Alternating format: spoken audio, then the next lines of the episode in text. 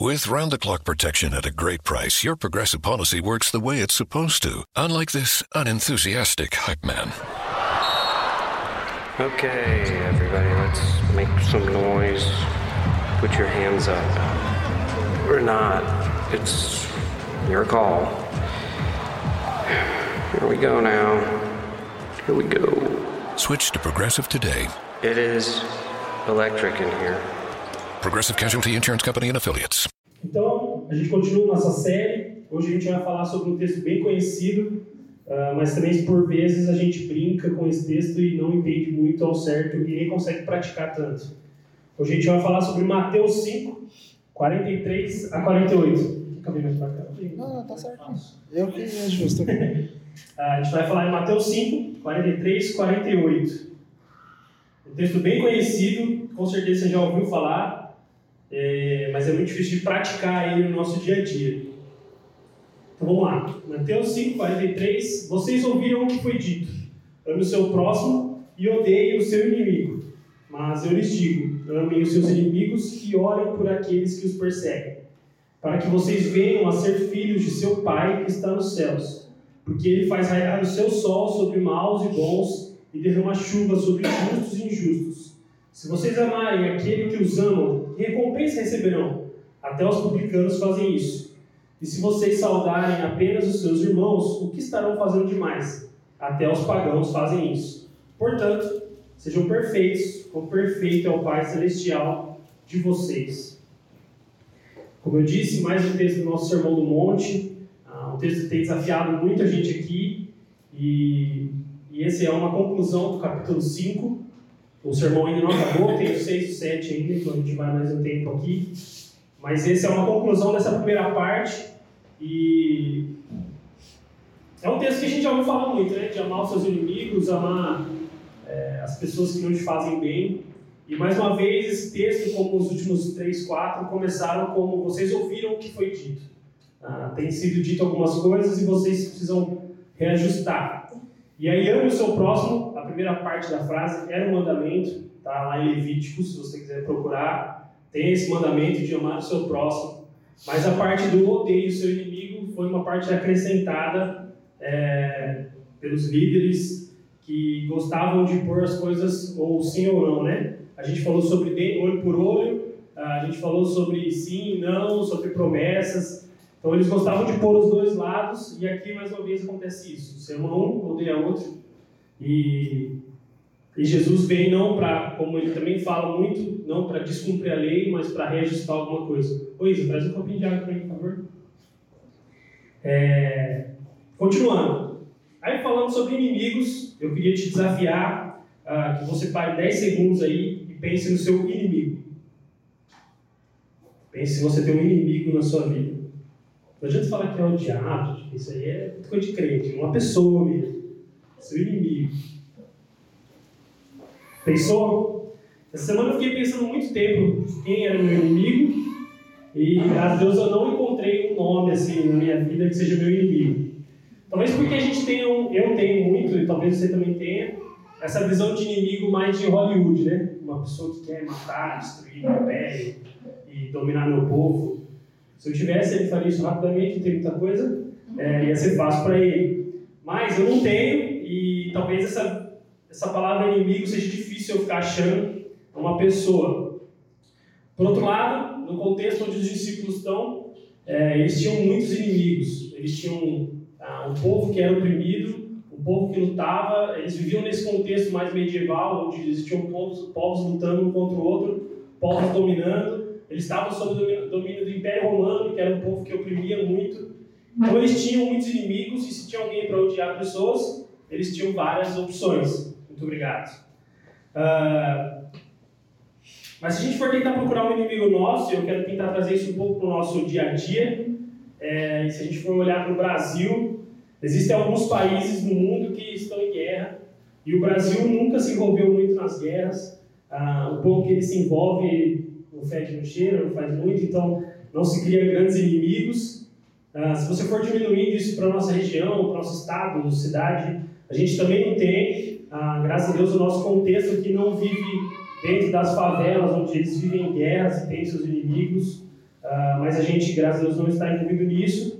E no nosso dia a dia a gente não tem esse inimigo que tenta matar a gente, tenta dominar. Então eu fiquei tentando trazer isso um pouco para a gente, como eu faria isso.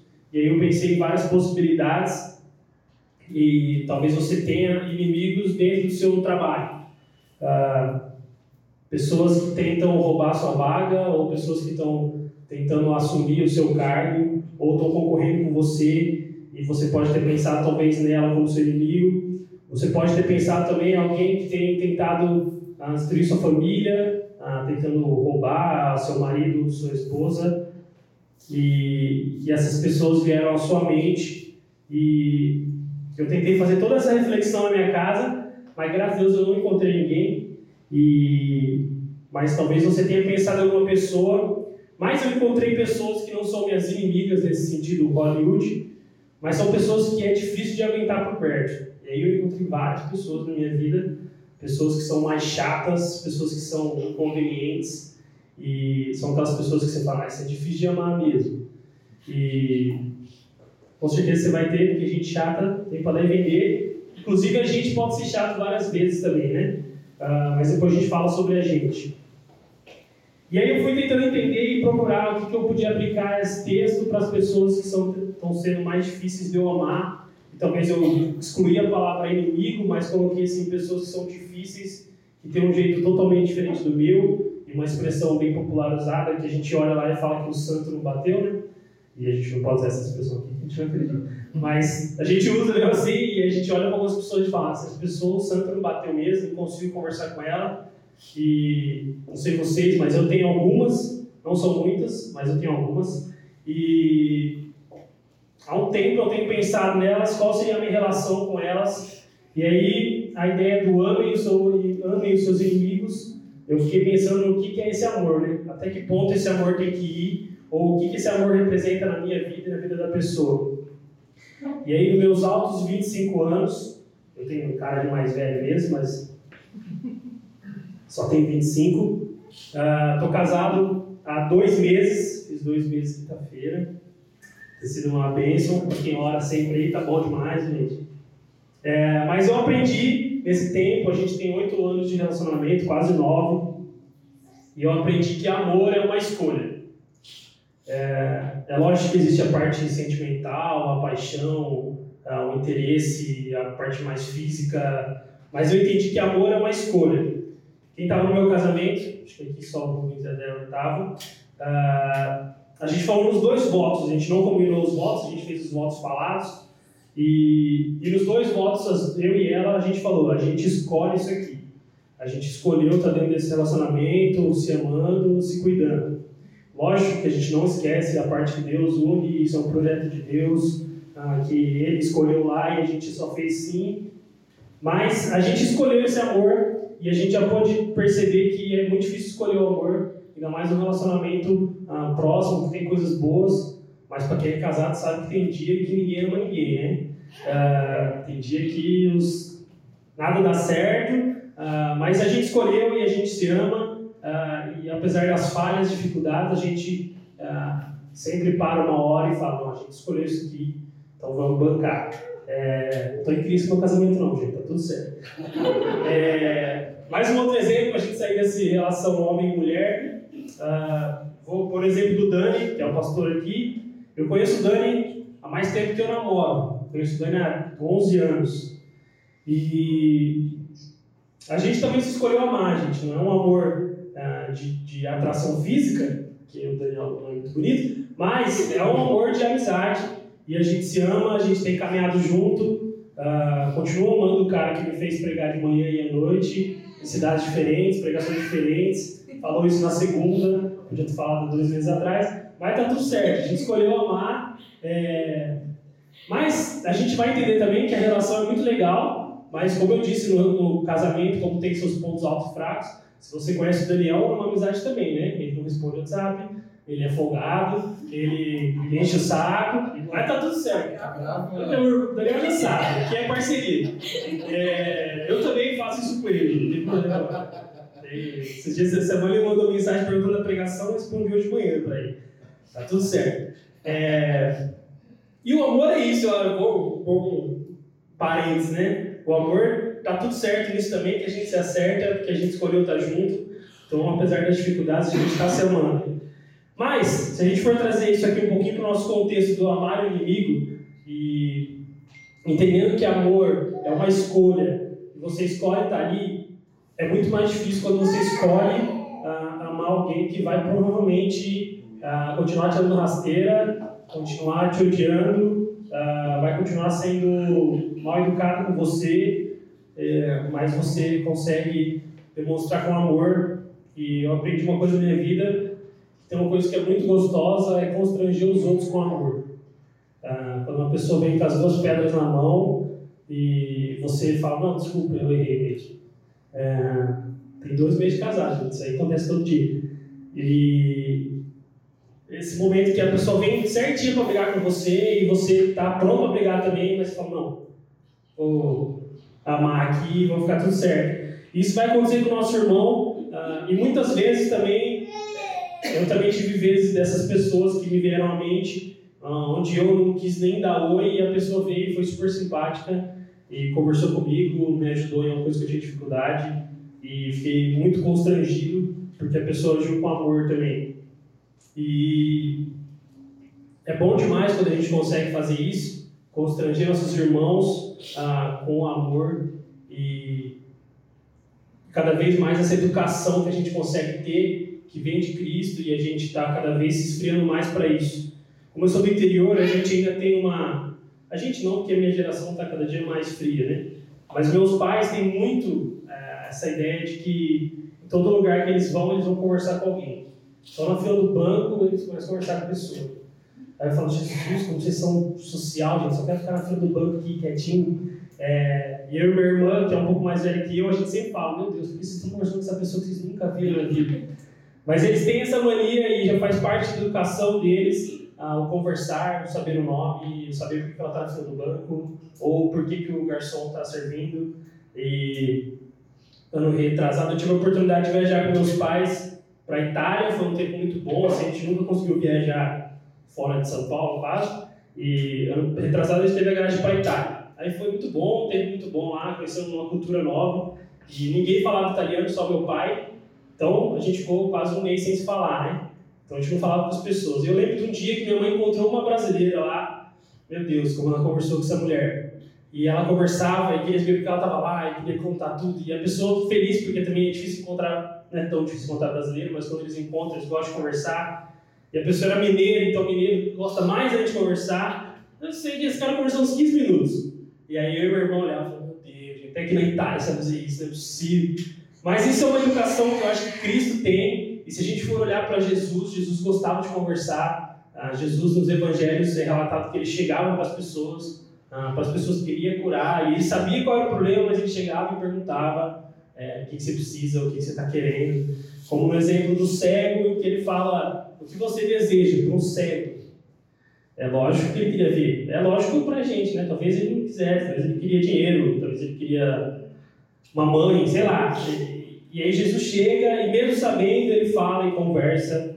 E, e também em vários momentos a gente, Jesus pede para a gente conversar com Deus. Ah, então eles gostam de conversa.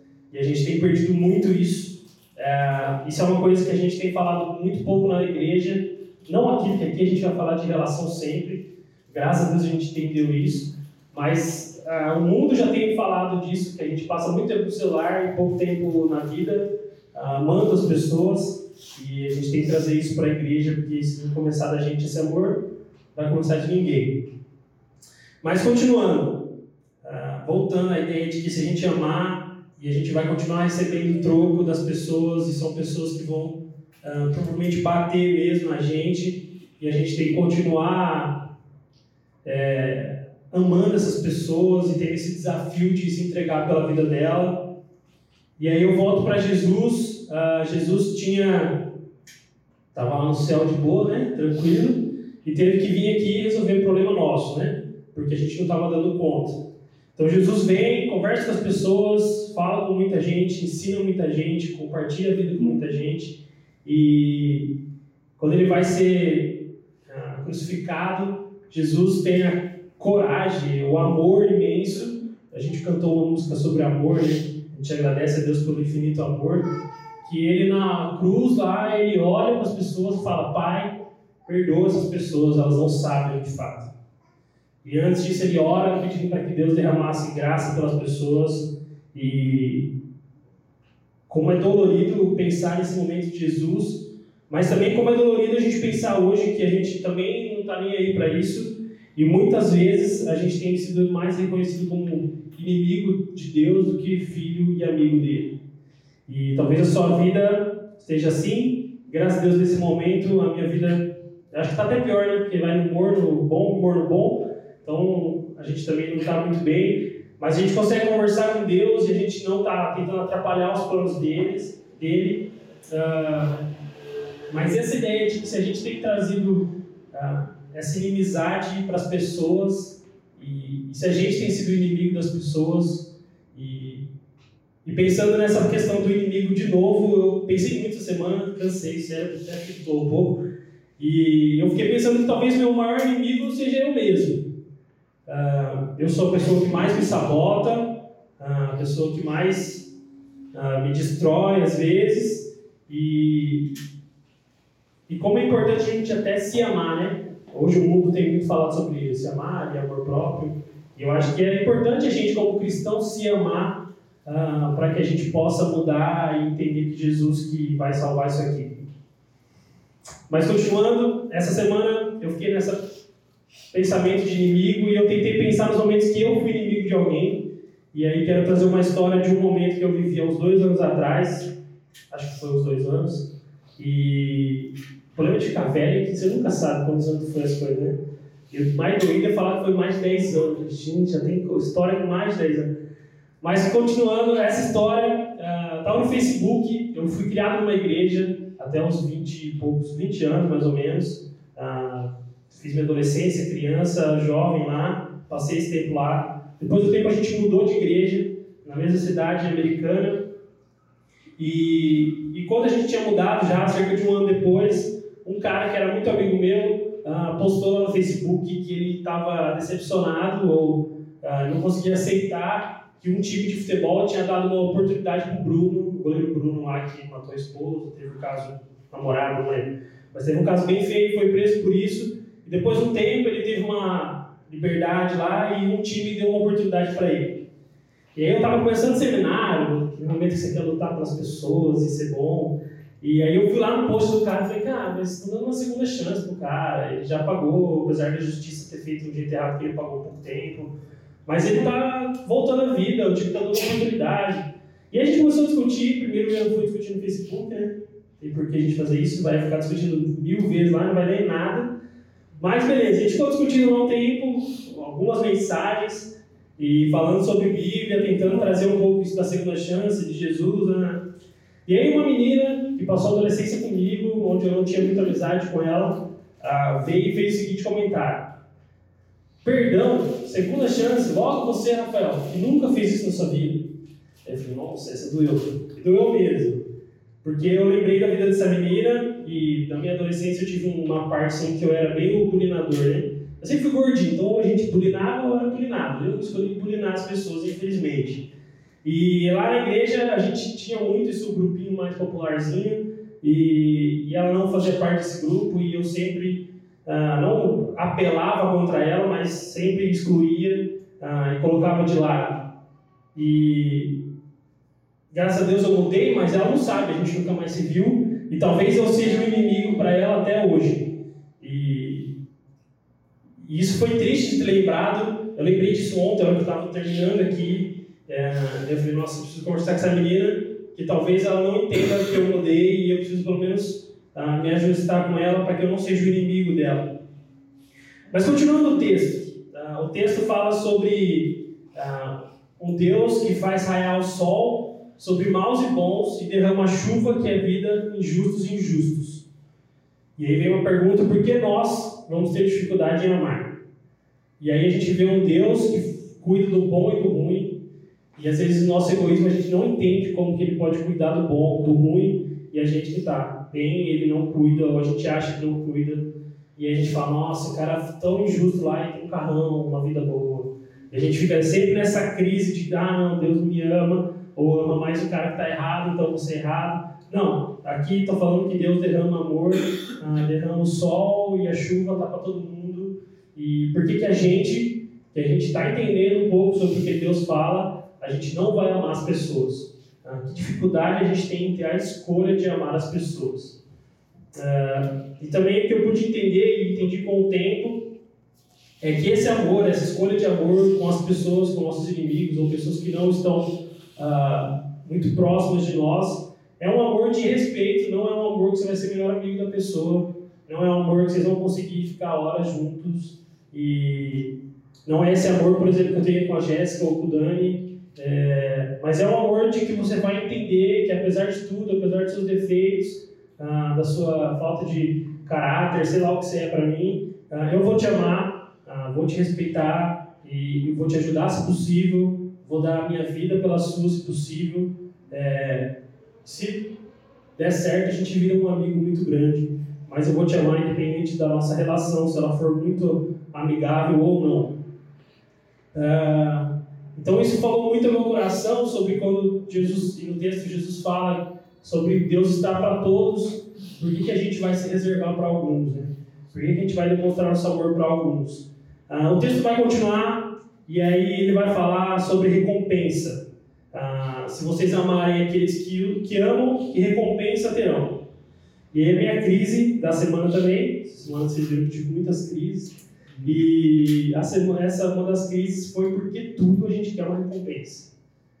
Que crise que a gente tem com essa recompensa, que tudo a gente quer uma recompensa. Chega um amigo nosso e fala, precisa de uma ajuda. Aí você fala, depende, que eu vou ganhar. A gente sempre pensa numa recompensa. Mas não vou entrar muito nesse tema, a gente vai falar disso nos próximos sermões aí, fique atento. Uh, mas só para trazer essa crise de por que a gente quer ganhar em tudo que a gente está fazendo. O texto vai continuar e vai falar o seguinte: se vocês amarem aquele que os amam, recompensa, que recompensa receberão. Até os publicanos fazem isso. E se vocês saudarem apenas os seus irmãos, ah, o que estarão fazendo demais? Até os pagãos fazem isso. E aqui mais uma vez Jesus, ah, como o Dani tem falado, ele não vem só para cumprir a lei, a lei, ele vem para talvez deixar um pouquinho mais difícil. Ah, exige um pouco mais de nós. E, e, ele coloca aqui um padrão, uma média que até as pessoas conseguem dar bom dia e amar ah, aqueles que os amam, mas que a gente tem que ser diferente ah, e buscar essa, esse a mais pela vida do outro e realmente amar as pessoas que não nos amam.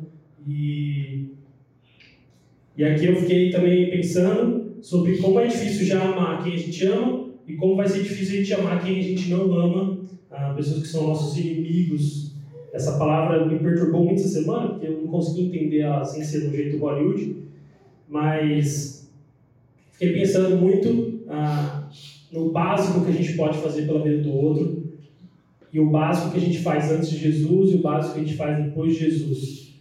Ah, Jesus eleva um pouco o nível e eleva mais o nível ainda para quem está entendendo a caminhada. Então não é possível que você esteja, esteja entendendo essas 16 pregações que a gente falou ah, e continue fazendo algumas coisas.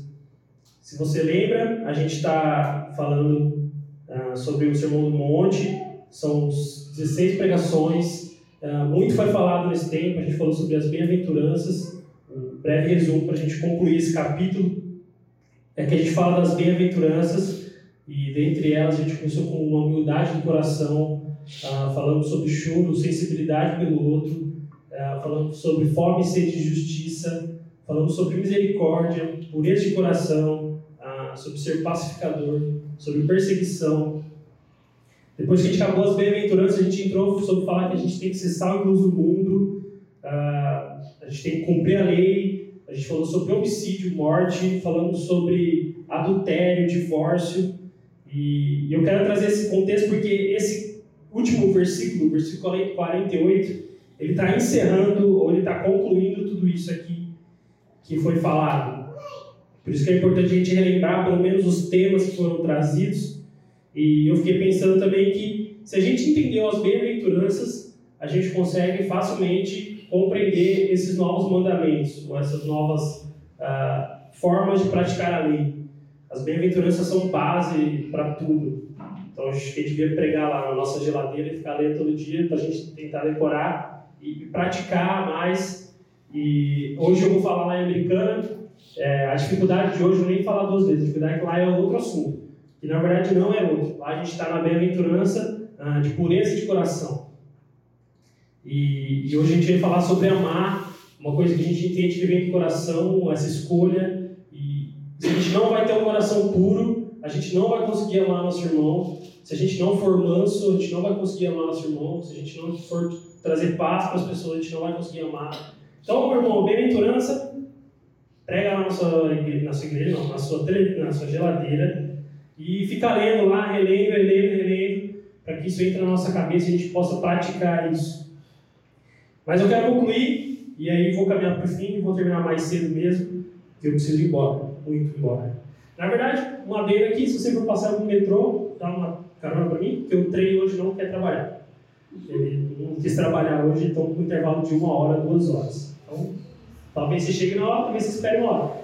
Mas, continuando, é, quero continuar e encerrar esse último versículo na versão A Mensagem. Se você conhece a Bíblia na versão A Mensagem, é uma versão, uma paráfrase, na verdade. Ele muda um pouco a ideia, mas não muda o sentido da frase, dos, dos versículos. E ele conclui esse versículo e, na verdade, ele até tira ele até tira ele do texto, ele coloca um parágrafo abaixo. E ele fala o seguinte: resumindo, o que quero dizer é cresçam. Vocês são súditos do reino. Tratem de viver como tais. Assumam sua identidade criada por Deus. Sejam generosos uns para com os outros, pois Deus age com, assim com vocês. É, eu gostei muito desse versículo, eu até mandei mensagem para o Dani para ver se eu não estava viajando, né? Uh, porque eu li primeiro na nossa versão, NVI, Almeida, uh, todas é um texto só, é uma perícope, que é uma, um texto, um parágrafo só, todos os versículos. E na versão mensagem ele coloca como uma adjacência, um a mais. E ele conclui realmente tudo isso. E se a gente for pensar, Jesus não fazia, não fazia à toa, ele fazia de propósito, como quando ele falava, tudo tinha um começo, meio e fim. Uh, e esse é o fim da primeira parte, onde ele fala, resumindo, uh, vocês precisam crescer. E aí não é crescer em tamanho, né? Que eu já sou grande, tá bom para mim. Mas é crescer e amadurecer como pessoa, uh, como cristão. E a gente entendeu lá no começo que Jesus está tendo essas, essa conversa com os discípulos e a gente entendeu que a bem-aventurança é sempre um passo de cada vez, não dá para você ser o último sem ser o primeiro. Então, tudo é uma progressiva e tudo é parte de crescimento. E, e eu fiquei muito feliz quando na mensagem resumiu desse jeito. Uh, vocês precisam crescer. Uh, entendam que vocês são súditos do reino, que Jesus morreu por vocês e que a vida de vocês precisa fluir graça e amor pelas, pelas pessoas. E a gente tem. Uma vez o Dani trouxe isso para mim e eu fiquei meio em crise, né? Eu sei, eu fazia uma coisa errada lá e falava, ah, esse é meu jeito, né? Eu consigo ser assim, meu jeito. Mas se a gente for lembrar que a gente foi criado à imagem e semelhança de Deus, apesar do pecado, então o nosso jeito é ser igual a Jesus. É, a gente fica mudando isso porque a gente gosta do errado. É, mas a gente é mais natural ser como Jesus do que como. Ah, o pecado ou a parte ruim de nós. E foi muito legal pensar nisso, porque se a gente está tentando seguir Jesus, essa pessoa que a gente está entendendo que fez por nós e estamos caminhando nisso, não tem como a gente não ser igual a Ele ah, quando a gente faz ah, o nosso cuidado, o nosso serviço, quando a gente mostra o nosso amor, independente se a gente vai receber em troca ou não. Ah, porque receber em troca é muito bom e é gostoso quando o amor é recíproco, mas é, é nossa tarefa amar as pessoas independente disso. É nossa tarefa cuidar e servir as pessoas independente disso, como Jesus fez. Ah, no Evangelho de João começa falando que Jesus veio para os seus, mas os seus não receberam. Então ele veio para amar certas pessoas ah, a princípio e ele teve que amar todas e ele amou todas, já amava todas, né? A gente for lembrar também dos versículos padrões, né? Que Deus é amor, então não tem como ele não amar todo mundo. mas ele escolhe e, e cuida de alguns, ou melhor, ele escolhe e cuida de todos, mas algumas pessoas entenderam essa graça e vivem por isso. Ah, então, se a gente quer viver por isso, a gente tem que fluir sobre nós esse amor e serviço. E essa semana eu fiz uma oração e quero compartilhar com vocês ah, que a cada dia a gente possa tirar essa palavra inimigo de nós, que ela saia do nosso vocabulário mesmo e a palavra amor tome conta de tudo isso aqui e que a gente possa transbordar mesmo, ser como um rio lá que está vertendo água, uma nascente que verte amor e quando as pessoas devolverem com ódio, a gente vem com amor. Quando as pessoas vierem falar sobre esquerda ou direita, a gente consiga falar sobre amor. E tem uma música conhecida mundana que é Não Existe Amor em SP. Mas tem amor em todo lugar e a gente tem que ser esse fio que flui isso é, esse amor, que eu acho que é uma crítica a nós mesmos e à igreja, com o tempo, esse amor foi se esfriando, ou esse amor ficou só para quem é de dentro mesmo e a gente não quer é, compartilhar esse amor. Mas aqui Jesus, mais uma vez, eleva o nível e fala: vamos amar todo mundo mesmo, quem você gosta, quem você não gosta, vamos amar e compartilhar. Então, que essa palavra inimigo saia do nosso vocabulário que a cada dia mais em minhas orações tenho pessoas chatas, insuportáveis, inconvenientes, mas eu amo essas pessoas e vou orar pela vida delas. Uh, queria convidar você a baixar a sua cabeça. Uh, queria por um tempo. Uh, eu gosto muito desse tempo de reflexão porque a gente não reflete na nossa vida. Né? A gente mal para da nossa correria e a igreja, ah, se a gente tem a ideia de que a igreja é um lugar de descanso, um lugar para a gente se renovar, a gente precisa refletir sobre a nossa vida. Então eu queria te convidar a baixar sua cabeça, é, ter um tempo aí sozinho mesmo, se possível, não olhar no celular, e, e pensar nos seus inimigos, os quais você está tirando da sua lista de inimigos e colocando eles na lista ah, das pessoas que você ama, das pessoas que você vai cuidar e servir e compartilhar a sua vida e compartilhar a vida de Cristo nela.